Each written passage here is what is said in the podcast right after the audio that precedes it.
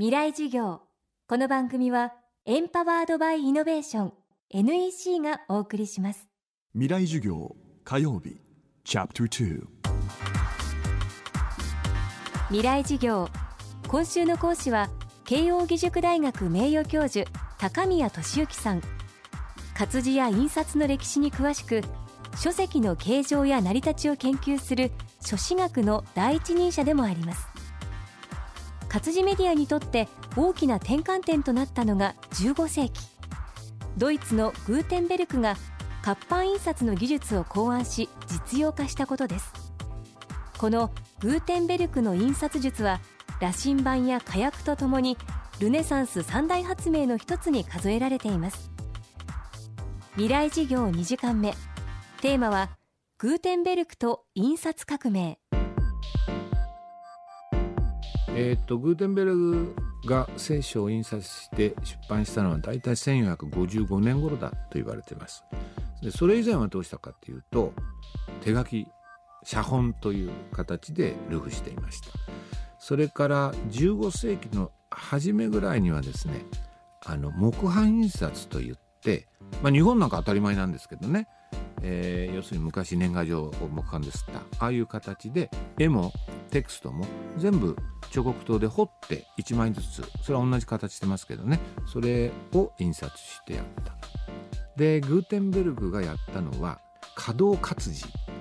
活字をですね何回も使えるように一つずつバラバラにしたやつをたくさん作って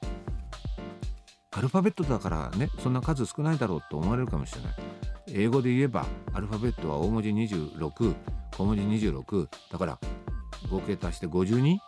さえあればあとはピリオドとかねあのコロンとかそういうもので必要だろうと思われるかもしれませんが実際にグーテンベルグが準備したのは500も600もの組み合わせがあるんですね。中世のあの写字生が写す時に例えば FF とかねそういうものはこうくっつけてレンジっていうんですけど書いたそれをそのまま再現しようとしたですから単体の活字なんですけど場合によっては FFI なんていうのは3文字分が1つの塊になった活字なんでそれ全部足すとね大変な数になるわけですよ。でそれを使ってテクストを見ながらあの食事というんですけど、えー、選んでいくわけですね。まあ一般に言われることは1ページから終わりのページまで全てテクストが同じもの同一のテクストが印刷本によって生まれたということになっています。えーと、グーテンベルグが印刷本を作ったことによって一挙に情報というのが大量に伝達されることになった。でそれはさまざまな動きに影響を与えた。えー、一つはその宗教的なあの問題で新居を生み出した。それからあ地球上の発見それから航海術科学の進歩。そういうものも生み出したというプラスの面がありました。しかしマイナスの面では教会が統制したくなるような禁書というものもどんどん作られるようになった。一つ重要なことは著作権というものの考え方が出てきた。自分はこれを書いて出版したんだからこれを勝手に使ってもらっては困るという。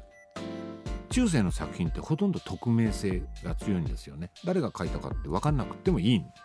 それは神がいて、ね、神の意志を伝達する手段としてそういうものを作ってるわけだからしかし18世紀の初めぐらいにインディビジュアリズムっていうのは確立するんですけれどもそれに向けてね少しずつ著作権個人の権利というようなものがだんだん主張されるようになって現代に至ってます。でこれがいい面もあるし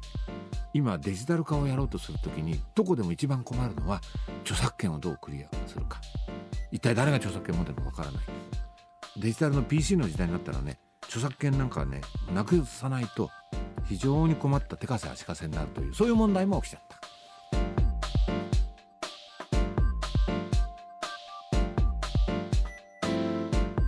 この番組はポッドキャストでも配信中。バックナンバーも聞くことができます。アクセスは東京 FM のトップページからどうぞ。未来事業明日も慶應義塾大学名誉教授高宮俊之さんの授業をお届けします。